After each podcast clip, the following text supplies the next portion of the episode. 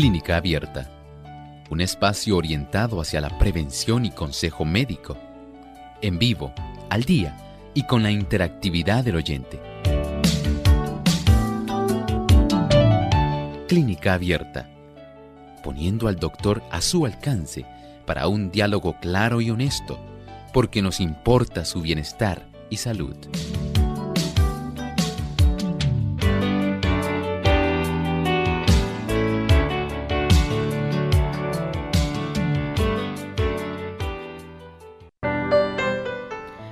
En Clínica Abierta vamos a estar hablando acerca de los niveles de la fosfatasa alcalina.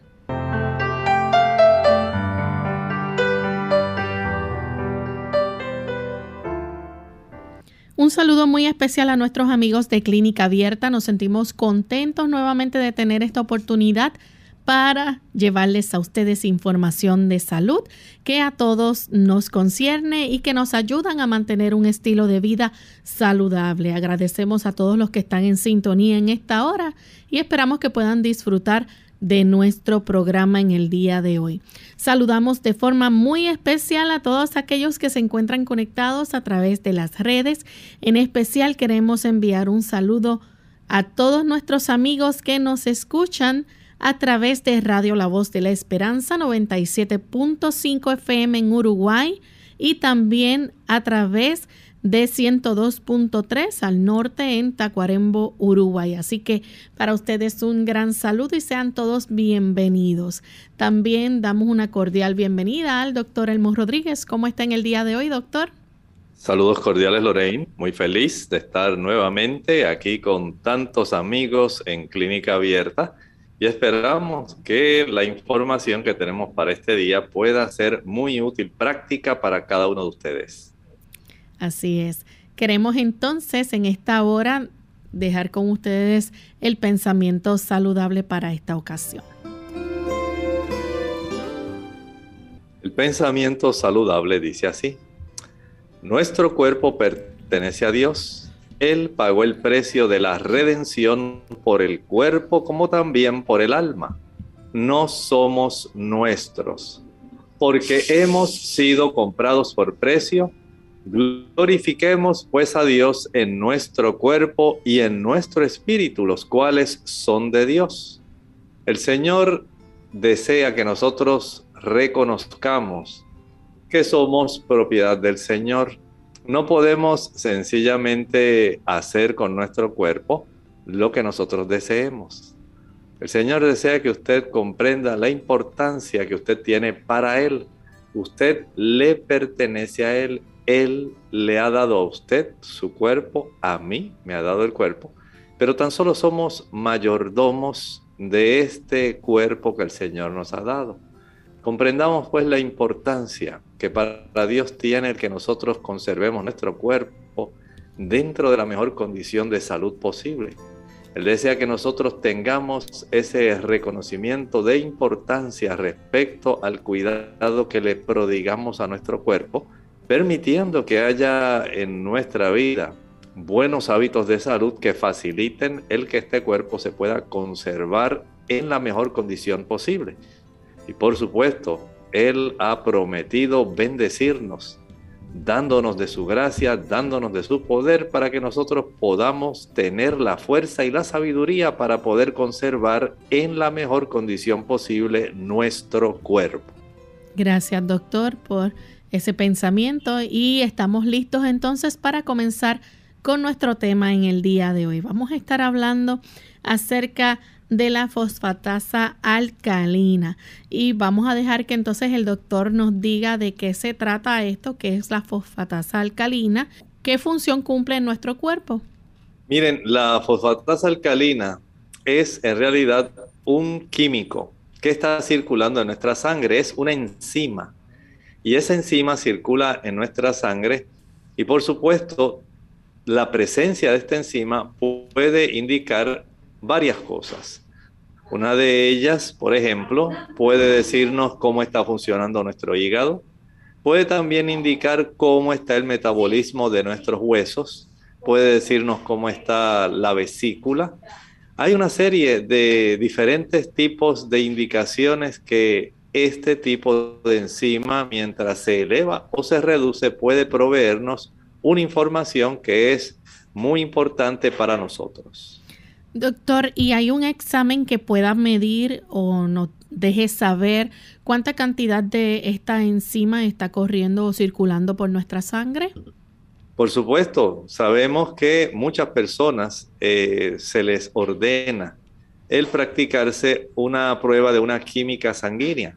En esta química sanguínea se encuentra precisamente esta enzima que se llama la fosfatasa alcalina.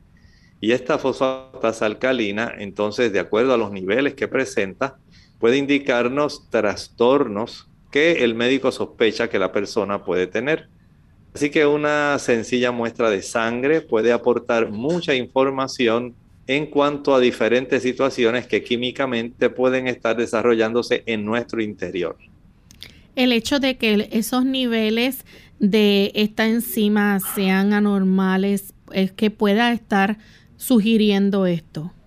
Bueno, hay que comprender que las funciones de esta enzima eh, pueden colaborar, número uno, para indicar que ella tiene una función, por ejemplo, en transportar nutrientes, nutrientes que son muy importantes dentro del hígado. Esta enzima también ayuda para que nuestros huesos se puedan formar, así que nos van a dar información no solamente del hígado, también de los huesos, se encarga también del transporte de ácidos grasos, de fósforo, de calcio dentro de nuestros intestinos. Vean que también indirectamente nos dice cómo están funcionando nuestros intestinos. Y ayuda también para que nuestros intestinos puedan procesar adecuadamente, digerir las grasas. Además de eso, en el embrión ayuda para que se puedan desarrollar las células adecuadamente, para detectar aquellas células que se han muerto en el desarrollo embrionario y también para cooperar con efectos de las células que tienen que estar migrando durante los procesos embrionarios. Hay un tipo de movimientos celulares que son muy importantes, que deben llevarse a cabo para que las células estén ubicadas en los lugares precisos y de esta manera facilitar el que se pueda desarrollar de una manera adecuada todo el proceso del desarrollo embrionario. Bien, doctor, entonces, ¿en qué partes eh, de nuestro cuerpo puede estar presente esta enzima? Esta enzima, tal como estábamos viendo, va a estar presente en el hígado, va a estar presente en la vesícula, va a estar presente también en el intestino y básicamente a nivel embrionario. O sea que hay una amplia gama porque los efectos que tiene esta enzima son muy importantes. Esta enzima, en realidad, desde el punto de vista químico, la componen dos monómeros y estos monómeros son conjuntos proteicos en sí, pero están acompañados de ciertos tipos de minerales minerales como magnesio, tienen que ver con el aspecto de las proteínas, de, las, de los procesos de captación, y así hay una diversidad de estos tipos de, digamos, procedimientos que este tipo de enzima lleva a cabo. Doctor, y según las investigaciones, ¿verdad? Aunque no se eh, puede entender todo el amplio eh, rango de funciones que lleva a cabo, ¿verdad? Este, esta enzima. Sin embargo, contribuye a ciertos procesos dentro de nuestro organismo. ¿Nos puede hablar un poco acerca de esos procesos? Los procesos son diversos. Piense usted, por ejemplo, que cuando usted come, va a llevar a su intestino una serie de sustancias que son muy importantes. Por ejemplo, si usted tiene a su alcance la oportunidad de consumir una buena cantidad de legumbres, garbanzos, lentejas, y usted sabe que esto debe ser transportado desde el intestino hasta el hígado, donde entonces el cuerpo va a procesarlo de una forma que pueda ser asimilable. Gracias a la intervención de esta enzima, tenemos la oportunidad de que muchos de estos aminoácidos puedan entonces procesarse de una forma que puedan ser fácilmente distribuidos a nuestro cuerpo y las células entonces los puedan aprovechar. Sí podemos pensar que facilita que se puedan absorber, digamos, eh, átomos de fósforo que vienen también en una serie de aminoácidos que nosotros tenemos que son muy importantes, átomos de calcio, entonces sabemos que nuestros huesos se van a beneficiar, pero es gracias a estos procesos donde ocurren, eh, digamos, la facilidad para que esta enzima pueda trabajar.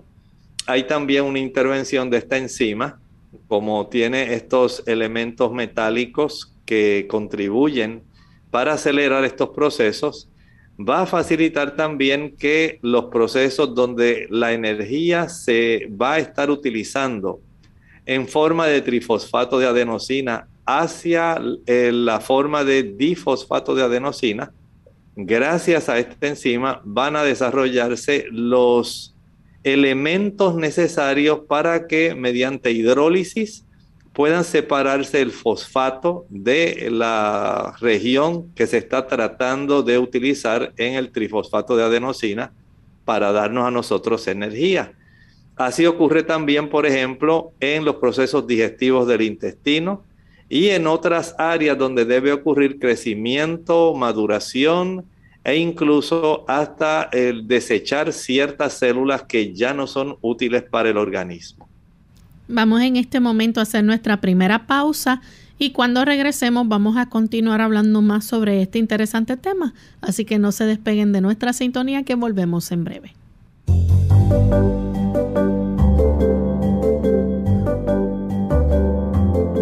Prevención es salud. Infórmate y aprende. Comer carne a la brasa incrementa el riesgo de Alzheimer y diabetes. A los aficionados a las barbacoas, este estudio no les hará mucha gracia, pero es la conclusión a la que ha llegado un equipo de investigadores de la Facultad de Medicina de ICANN en el Monte Sinaí de Nueva York y cuyos resultados han sido publicados en la revista Proceedings of the National Academy of Sciences. Para llegar a esta resolución, los científicos supervisaron la salud cognitiva de ratones de laboratorio que consumieron alimentos con altos niveles de productos finales de glicación avanzada, que se asocian con el empeoramiento de estas dos enfermedades. Es decir, comieron sobre todo carne roja cocinada a la brasa o parrilla. El estudio se probó también con adultos sanos de más de 60 años durante un periodo de nueve meses, a los que dividieron en dos grupos, un grupo con bajos niveles de glicación avanzada y el otro con niveles altos. Los resultados de ambos experimentos determinaron que los sujetos con altos niveles de glicación avanzada en la sangre desarrollaron deterioro cognitivo y demostraron signos de resistencia a la insulina confirmando así que la ingesta de carnes a la brasa o carnes a la parrilla puede aumentar el riesgo de enfermedades como el de Alzheimer y la diabetes. Los individuos con bajos niveles de AGE en la sangre permanecieron sanos. Los investigadores abundan que no solo es la carga glucémica de los alimentos la que provoca el aumento de riesgo de estas enfermedades, sino también la forma en la que se cocinan. Así pues, las carnes procesadas por calor se convierten en una amenaza para la salud del ser humano. Blueberries. Hola, les habla Gaby Zabalúa Godard con la edición de hoy de Segunda Juventud en la Radio, auspiciada por AARP. En español se llaman arándanos, una palabra que no conocía hasta hace unos pocos días. En inglés se llaman blueberries y en spanglish blueberries en cualquier idioma son una delicia en este verano. ¡Qué dulzura! Pero el sabor y la textura no son sus únicas cualidades. Algunos de nosotros tememos perder nuestra memoria al envejecer y los científicos sostienen que los arándanos son la mejor comida para disminuir la demencia. Investigadores que estudian las propiedades de los arándanos han descubierto que pueden contrarrestarse en alguna medida la pérdida de memoria y de movimiento que sobrevienen con el envejecimiento. Pero antes de correr a llenar tu boca, recuerda que todos los estudios hasta la fecha se han efectuado exclusivamente con ratas. Las ratas que comen blueberries han desarrollado más inteligencia y tienen más coordinación que las ratas que comen otros alimentos. Los científicos piensan que los pigmentos que le dan color a la fruta aumentan la fusión de las células del cerebro. Un científico del Instituto Nacional sobre el Envejecimiento manifiesta que comer muchos arándanos tiene sus beneficios, pero aclara que, por el momento, solo es una conjetura. ¿Y tú? ¿Planeas agregar arándanos a tu cereal, mantecado y hasta tu arroz con habichuelas? El patrocinio de AARP hace posible nuestro programa. Para más información visite aarpsegundajuventud.org.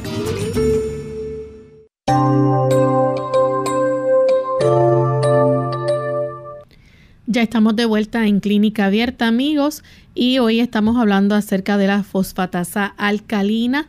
Tenemos con nosotros al doctor Elmo Rodríguez que nos está explicando la función que lleva a cabo esta enzima, ¿verdad? Eh, sin embargo, los procesos que se llevan a cabo y su función que contribuye, ¿verdad?, al funcionamiento también de nuestro cuerpo. Eh, doctor, es importante, ¿verdad?, que para saber el nivel de esta enzima en la sangre, pues se toma precisamente una cantidad de sangre, una muestra de sangre. Ocurre principalmente cuando el médico pudiera sospechar que hay algún tipo de situación, especialmente en el hígado. Los problemas en el hígado, eh, por ejemplo, si la persona se está eh, observando que está adquiriendo un tinte color amarillo, Sí, se observa también que desarrolla muchas náuseas, si hay vómitos, si la persona comienza a sentirse muy cansado, si está de una manera inexplicable perdiendo peso o si comienza a tener una coloración de la orina bastante oscura. Entonces el médico ya sospecha que hay alguna situación que está afectando y decide entonces como parte de su estudio y de la química sanguínea ordenar al paciente que se haga este tipo de, digamos, estudio que facilita que pueda entonces darse un mejor conocimiento de cómo se encuentra su función hepática. Así que el médico si sospecha entonces de que haya algún órgano del cuerpo que se esté afectando por esto, va a ordenar que se entonces se emita un examen del nivel de fosfatasa alcalina en sangre. Así es, principalmente si es del hígado, pero como no está limitada exclusivamente al hígado, por ejemplo, si hubiera sospecha de algún tipo de afección ósea, si hubiera algún tipo de afección en la vesícula biliar, en los riñones, en los intestinos. Esto le da entonces al médico una herramienta para poder corroborar junto con lo que está diciendo eh, el paciente en el historial clínico, le ayuda para tener una mejor comprensión de lo que está ocurriendo internamente en este paciente. ¿Cuál es el nivel normal entonces de fosfatasa alcalina?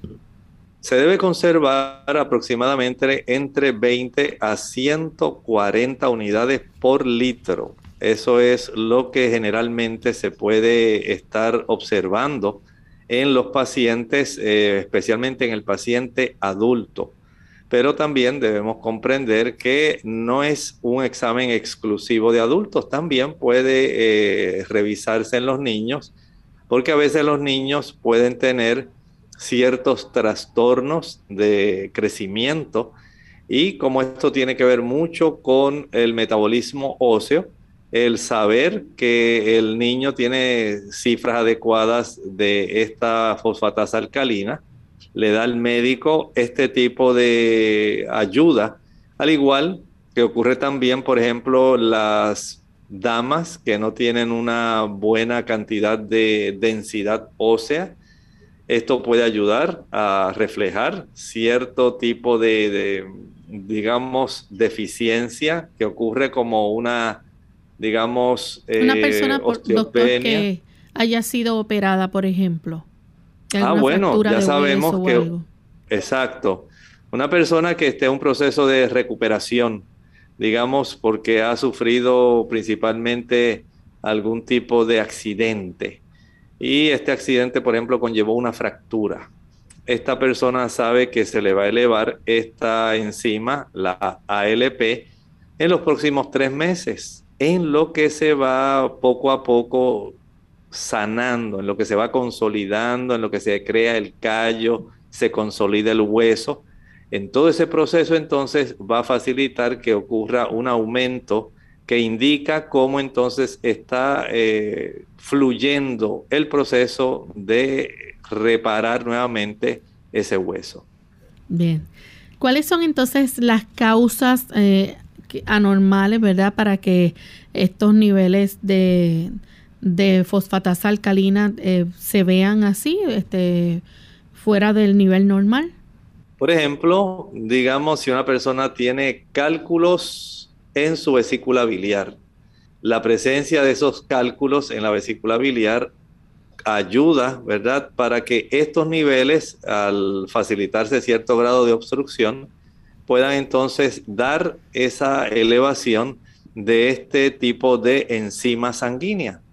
Hay también algunos casos donde si hay condiciones hepáticas, condiciones que tienen que ver con los huesos en sí, obstrucciones del hígado, todo esto puede entonces reflejarse sencillamente en la forma como la cifra de esta enzima hepática comienza a elevarse o si es la enzima ósea, porque no es una enzima que sea exclusiva solamente del hígado los huesos.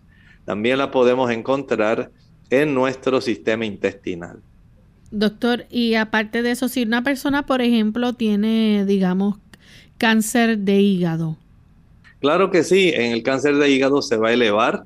También se puede elevar si la persona tiene, por ejemplo, inflamación de la vesícula.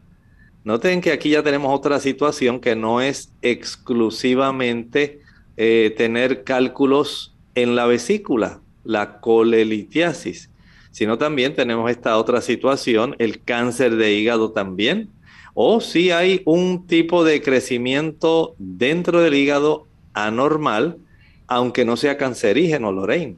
Esto también puede revelarse al tener esta elevación de esta enzima eh, que se puede virtual, realmente, no virtual, sino realmente observar en la cifra de esta enzima que proviene del hígado.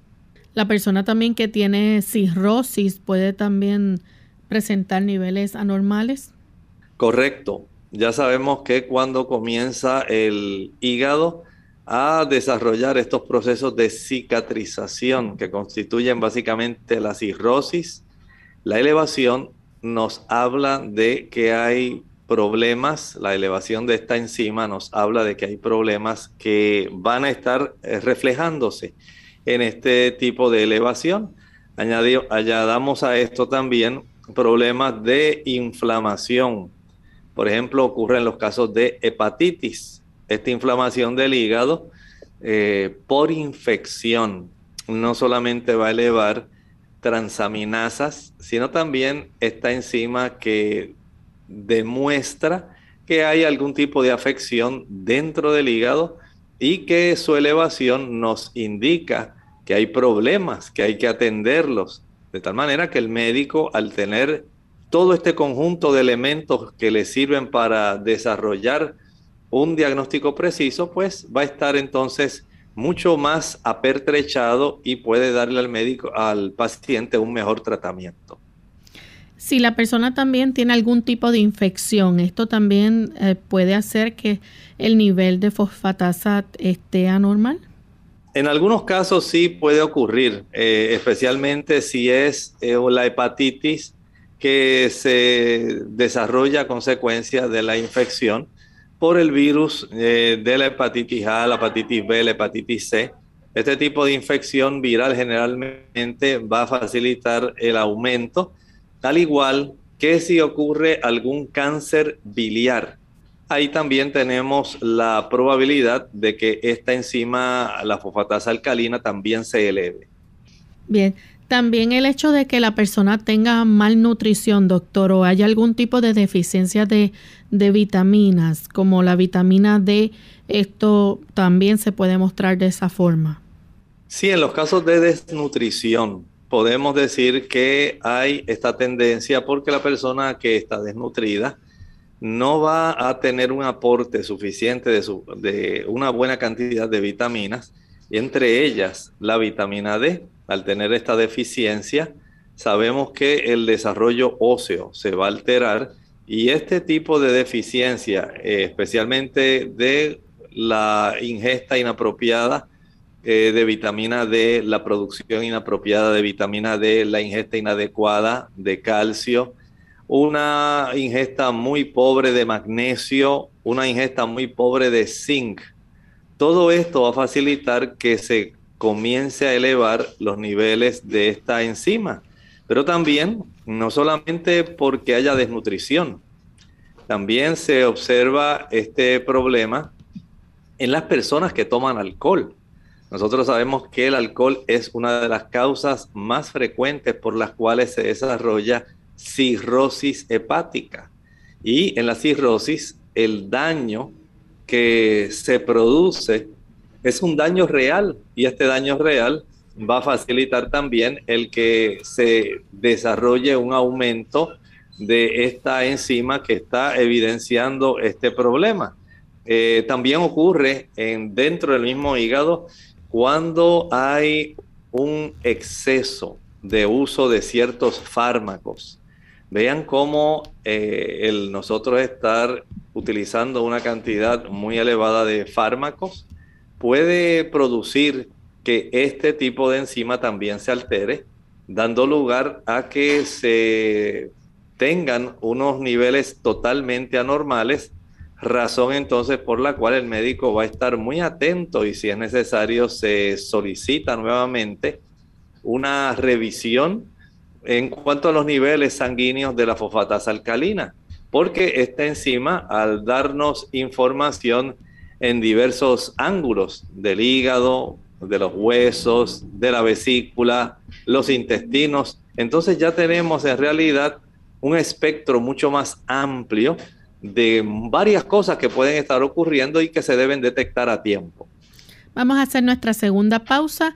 Al regreso continuaremos entonces con más información sobre este tema y si ustedes tienen preguntas con relación al mismo las pueden compartir con nosotros. Ya volvemos.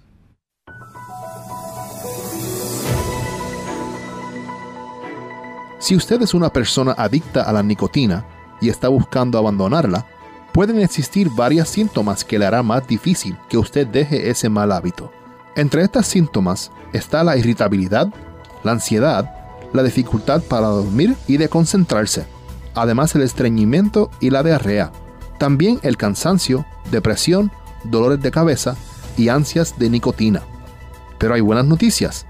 Existen principios que le pueden ser de gran ayuda. Tome como mínimo 8 o 10 vasos de agua cada día.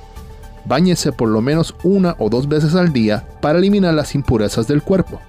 Haga ejercicio al aire libre y al sol respire profundamente al aire libre. Tenga una dieta sencilla, saludable, que conste de frutas, vegetales, granos integrales, nueces y semillas. Absténgase de toda bebida alcohólica y de la cafeína. Descanse bastante, pues la fatiga agrava el estrés. Y no olvide pedir la ayuda de Dios. Él la ha prometido.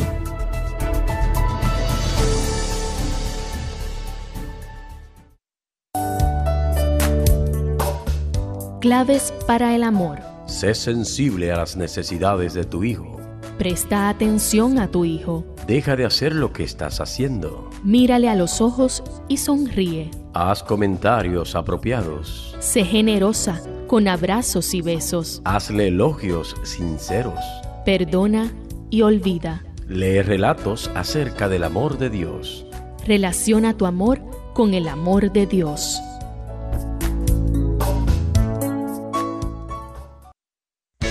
unidos con un propósito, tu bienestar y salud.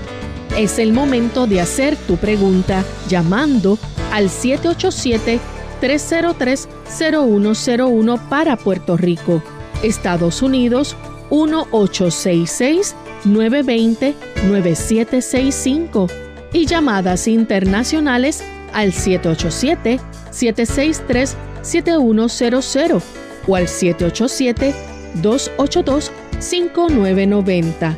Clínica Abierta, trabajando para ti.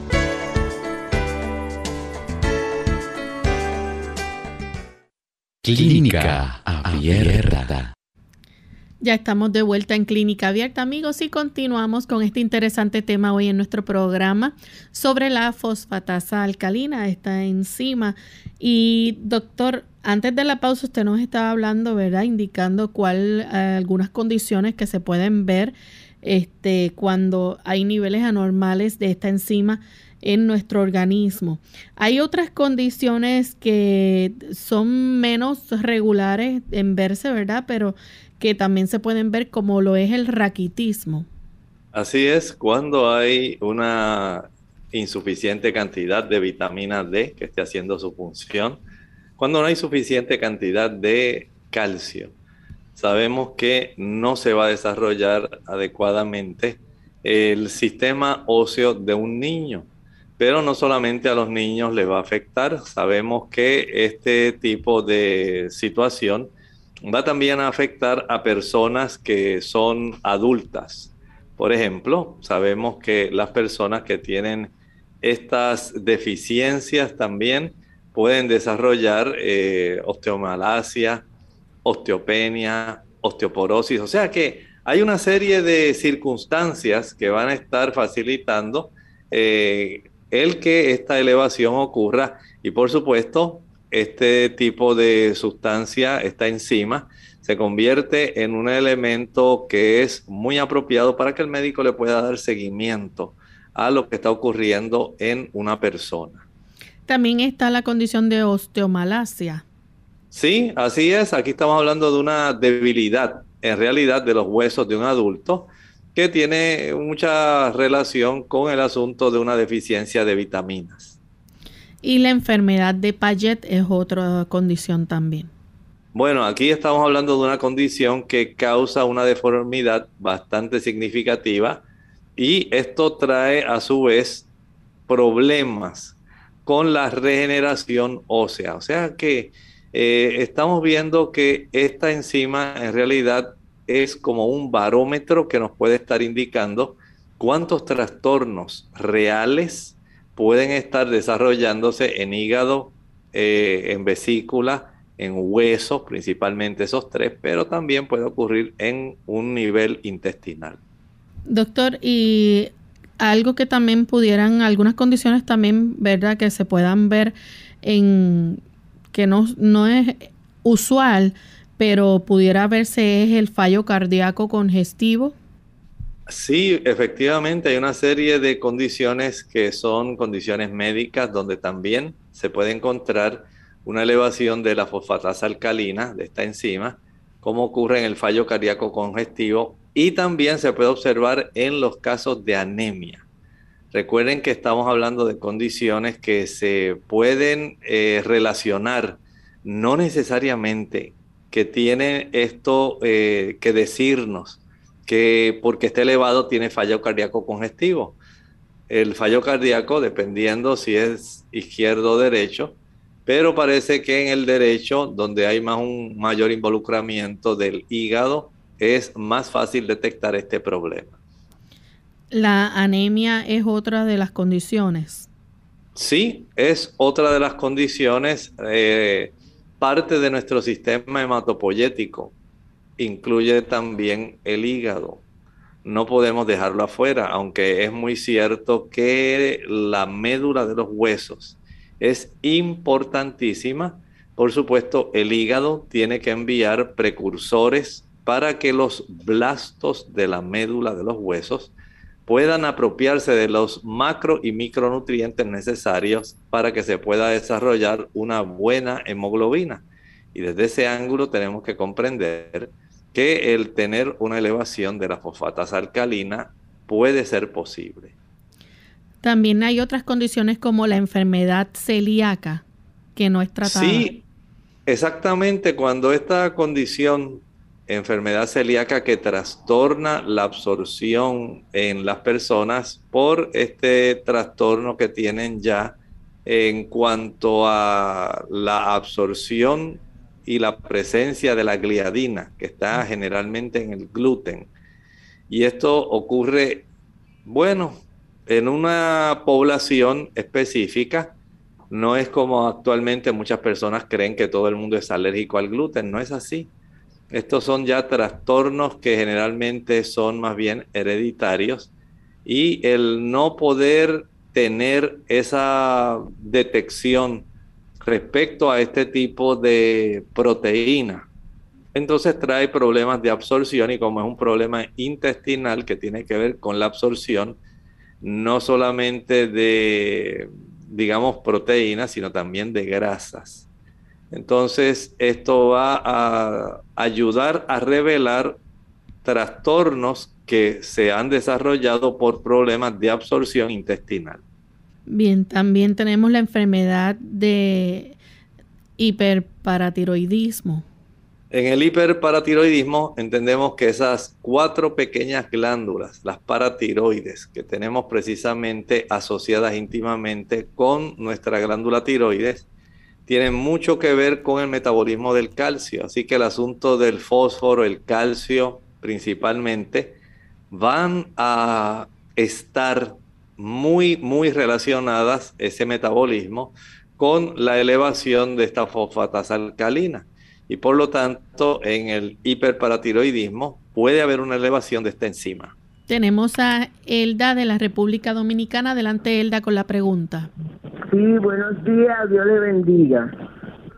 Doctor, yo la pregunta que quiero hacerle es, una persona que por asunto de tiroides y cosas así puede tener eh, problemas del oído, que que me dice que el oído le come y le duele y ella sufrió, ella fue operada, de, tiene unos aparatos en la cabeza, una cosa, fueron dos operaciones. Y entonces ella a veces no puede dormir, se siente incómoda, doctor. Eh, yo no quería porque hacer eso, pero como yo oí que están hablando en cuanto a tiroides, que si por tiroides ella puede tener esos problemas. Muchas gracias. Muchas gracias. No, en realidad no puedo decir que necesariamente porque tenga algún trastorno tiroideo tenga que haber alguna situación donde le duele el oído es necesario que esta eh, paciente o esta paciente vaya al médico para que le puedan hacer una revisión y verificar qué está ocurriendo, si es tan solo alguna inflamación sencilla o que hubiera algún otro problema que a simple vista no se puede detectar. La enfermedad del linfoma de Hodgkin eh, es otra de las condiciones. Así es. Eh, sabemos que el linfoma de Hodgkin va a tener cierto involucramiento de diversas áreas, especialmente el área de los huesos, también en cierta forma está involucrado el hígado. Vean que nuestro cuerpo tiene tanta interrelación que no podemos tan solo aislar el que un solo tipo de examen sea nada más exclusivo para algo, pero sirve para darnos una idea de cómo se están afectando otros órganos, aunque la función primaria de este tipo de herramienta, el saber los niveles de la fosfatasa alcalina, no tiene una relación directa con este tipo de enfermedad. También la hipofosfatasia, ¿qué es eso? Estamos hablando de cuando hay niveles muy bajos de fósforo Recuerden que esta enzima tiene mucho que ver con el aspecto de eh, quitar fósforo, procesos de desfosforilación, así se les llama. Y como es una enzima que tiene elementos metálicos, muy fácilmente eh, acelera estos procesos, entre ellos mencionaba el aspecto de convertir el trifosfato de adenosina en difosfato. Y al hacer esto, por supuesto, se libera energía. Esto entonces se constituye en algo muy importante para el organismo. Pero cuando por alguna razón pueden ser problemas de la, de la paratiroides, problemas de absorción intestinal, problemas de desnutrición, no hay una cifra adecuada de eh, fosfatos en nuestro cuerpo, entonces esta enzima va a demostrar que hay una elevación y nos hace sospechar que tenemos este tipo de situación eh, metabólica que tiene que ver con aspectos nutricionales y que está causando esta elevación de la fosfatasa alcalina. Hay infecciones también, algunas de ellas por bacterias. Algunas infecciones por bacterias también pudieran elevarlas, pero no quiere decir que en todas las infecciones tiene que haber esta elevación. Ocurre y en algunos casos se puede correlacionar, pero no quiere decir que en todos los casos que hay infecciones por bacterias tiene que elevarse. La colitis ulcerativa es otra de las condiciones.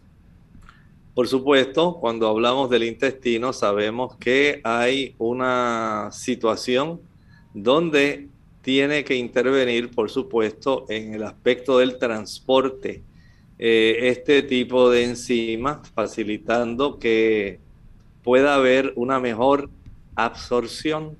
Pero en este caso, entonces tenemos ya una situación donde es tanta la inflamación en el colon, que se facilita este tipo de daño a la mucosa ocurriendo una elevación de esta enzima eh, tan importante. La enfermedad de Wilson también es otro de los casos. Así es, esta enfermedad donde ocurren unos aspectos degenerativos, no solamente en la zona del hígado, sino también en otras áreas de nuestro cuerpo, va a demostrar que al tener elevación se sospecha que evidentemente está ocurriendo un daño a nivel hepático. ¿El cáncer de seno puede estar también entre estas condiciones? Cáncer de seno y cáncer de próstata, los dos están cursando con problemas de la fosfatasa alcalina, elevación. Y al tener esta elevación, por supuesto, tenemos esta situación preocupante donde al elevarse junto con otros estudios, por ejemplo en el caballero, el antígeno prostático específico, en la dama eh, la sonomamografía, el ultrasonido mamario, eh, la mamografía y otros estudios que se hacen pueden corroborar lo que se ha podido detectar en esta elevación que ocurre en la fosfatasa alcalina. Vea que, como decíamos en algunas ocasiones y hemos mencionado en el programa, cuando una parte del cuerpo sufre, otras sufren. Y en este caso, al proveer una elevación de la fosfatasa alcalina, aunque sea a distancia y se detecte tan solo en la sangre, esto nos indica que sí, hay una serie de situaciones que están eh, facilitando el que los tejidos y algunos tejidos en específicos puedan dar este tipo de elevación. ¿Cómo se prepara entonces el paciente para el examen? Bueno, primero, este paciente eh, se le da la indicación de que debe estar consciente que tan solo va a tener un periodo de ayuno básicamente de 10 a 12 horas, o sea, 10 a 12 horas previas a la persona extraerse un poquito de sangre. Usted va al laboratorio, una vez usted ya tiene lleno toda su información, entonces allí usted sentado se le practica eh, una flebotomía, se extrae cierta cantidad de sangre y con esta muestra que se tiene en un tubito de ensayo, se analiza para saber cómo se encuentra su cifra de fosfatasa alcalina sanguínea. Generalmente se hace en la mañana y esto ayuda al médico para que el médico probablemente para la hora en que usted tiene ya la cita con el médico, se puede entonces tener disponible el resultado y usted pueda ser atendido adecuadamente. ¿Hay medicamentos que pueden interferir entonces con los niveles de fosfatas alcalinas? Pudiera ocurrir, especialmente eh, la intervención en aquellas pacientes que están tomando píldoras anticonceptivas.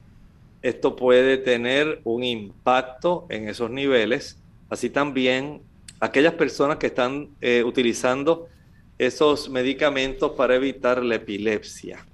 Estas son dos categorías de medicamentos que pueden alterar, interferir con estos niveles de fosfatasa alcalina.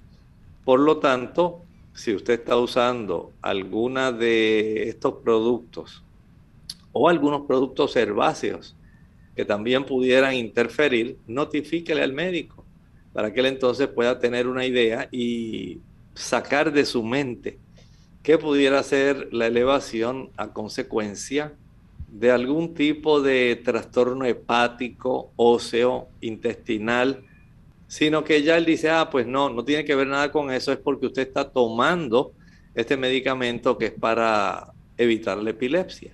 Y ahí el médico entonces tiene mejor información, correlaciona y es muy probable que usted tan solo al saber esto se pueda conformar con practicarse un examen un poco más adelante para saber cómo va la evolución en sí de su problema.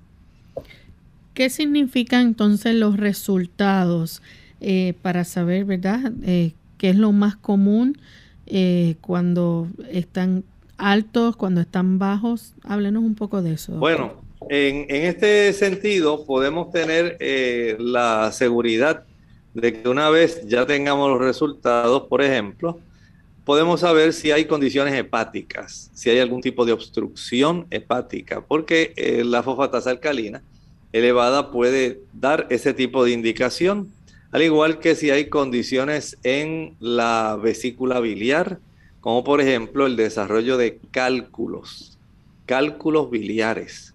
Nos ayuda a saber eh, esta elevación que esto está ocurriendo y por supuesto el ultrasonido que se envía a hacer abdominal ayuda a dar un poco más de información.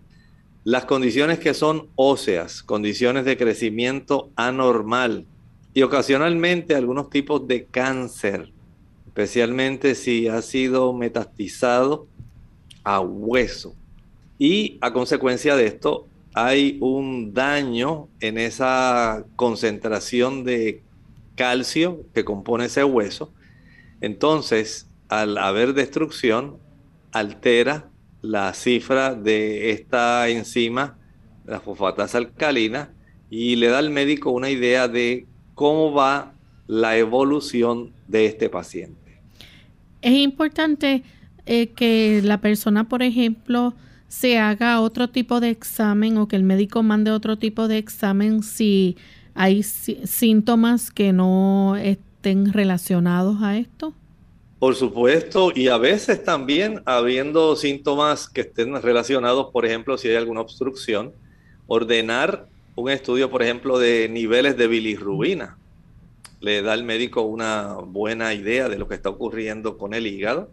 Eh, la bilirrubina conjugada, no conjugada, la bilirrubina total, el saber también eh, a nivel de un examen urinario, general de orina, si hay bilirrubina también, es decir, la coloración de la orina tiene una estrecha relación con lo que se sospecha que se esté desarrollando en el hígado.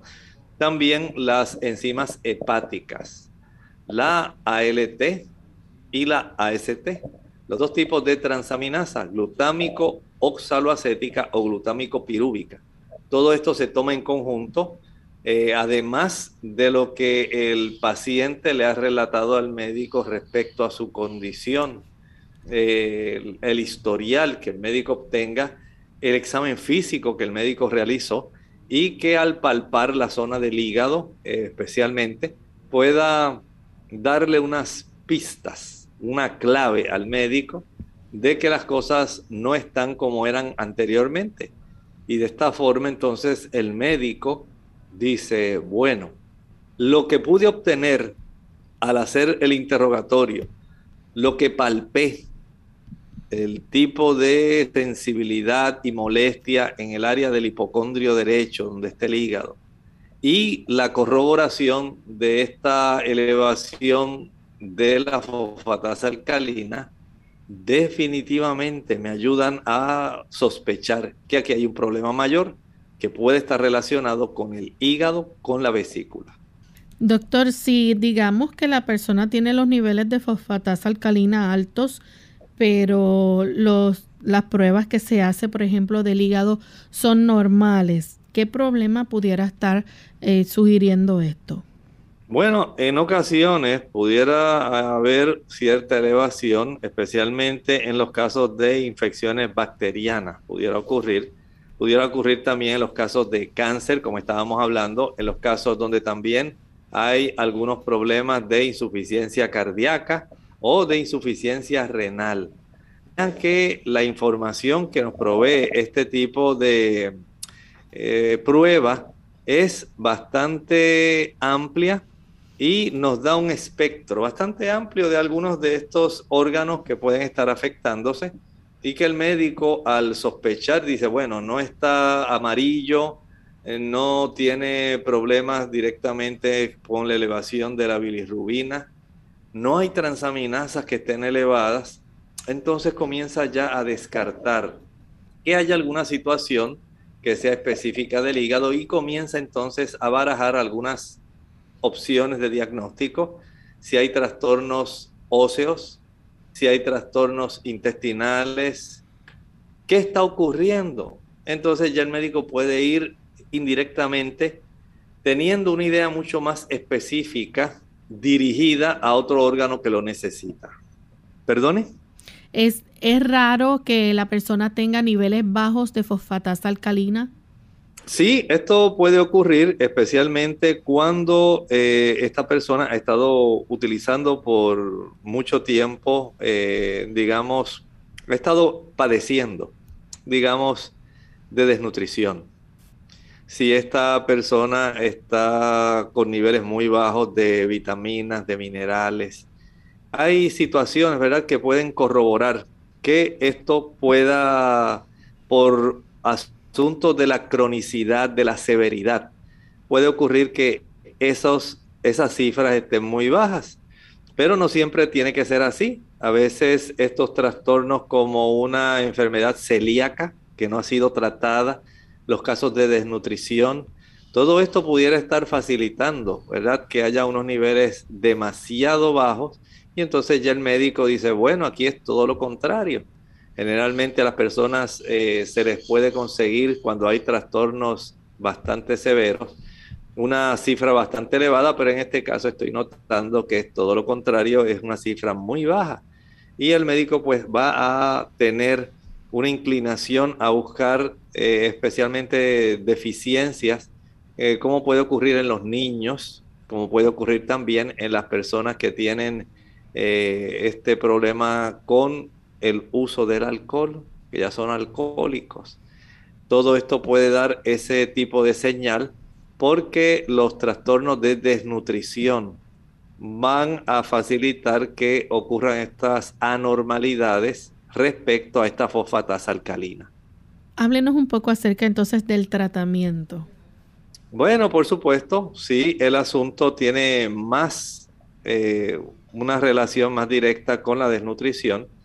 Entonces, brindarle a las personas una alimentación adecuada que sea rico en, por ejemplo, frutas, vegetales, eh, y otros productos macro y micronutrientes, especialmente micronutrientes para aportar calcio, magnesio, eh, las vitaminas, como por, por, ejemplo la vitamina D. Esto puede ser muy adecuado.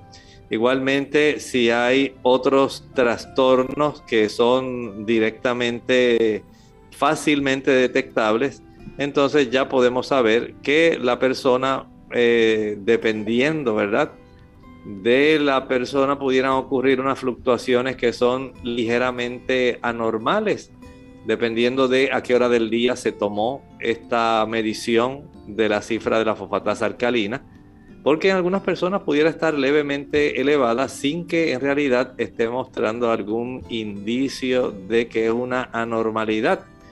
En otros casos, pudiera ser necesario eh, recomendar a las personas, por ejemplo, aumentar el consumo de vegetales intensamente oscuros, verde oscuros. Esto puede ser de mucha ayuda. Frutas cítricas, un mayor consumo de vegetales, que es un problema que se está viendo frecuentemente como los jóvenes y, e incluso adultos no están eh, propiciando una alimentación equilibrada, adecuada, suficiente, nutritiva, sino más bien se dejan ir por eh, llenar, satisfacer su apetito, pero no, en realidad, eh, no están nutriéndose adecuadamente. Y el entender que consumir una dieta o una alimentación más equilibrada, con más frutas, más cereales, esto puede ayudar para que usted pueda tener una mejor eh, formación, por un lado, de la fosfatasa alcalina, porque esta enzima, si usted no ingiere lo que necesita, pues por supuesto no se va a desarrollar. Si no se desarrolla, usted no va a tener suficiente energía, no va a tener una buena osamenta, no va a tener una buena función hepática. Y lo que deseamos es que la persona pueda conservar una salud óptima en todos los ámbitos. Bien, ya hemos llegado entonces al final de nuestro programa. No queda tiempo para más, pero agradecemos al doctor por su buena orientación, a ustedes amigos por la sintonía y les invitamos a que mañana nos acompañen en nuestra siguiente edición donde estaremos contestando sus consultas. Así que vamos a finalizar entonces con este pensamiento para meditar. En el libro de Apocalipsis, en el capítulo 2 y el versículo 21, hablándole a la iglesia de Tiatira, dice allí el Señor, y le he dado tiempo para que se arrepienta de la fornicación y no se ha arrepentido. En esta época de Tiatira ya había ocurrido un problema bastante serio. La iglesia había comenzado a tener una interacción muy estrecha con el Estado estaba ocurriendo un tipo de acercamiento muy peligroso donde se inmiscuían los procesos que tienen que ver con los asuntos de adoración con imposiciones del Estado. Para esa época ya había comenzado a aceptarse la adoración especialmente del sol. Saben ustedes que esto es una costumbre eh, que provino directamente de los romanos.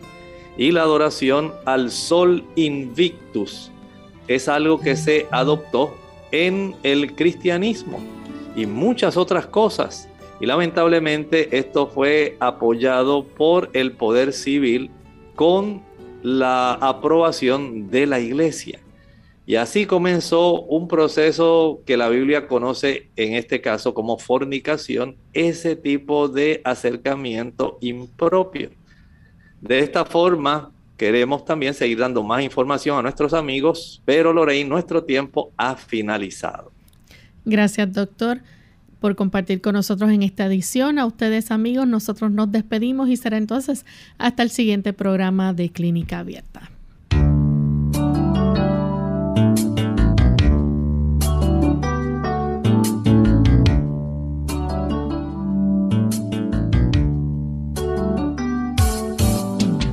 Abierta. No es nuestra intención sustituir el diagnóstico médico. Antes de poner en práctica cualquier consejo brindado en este programa, usted debe consultar con su médico. Hasta la próxima.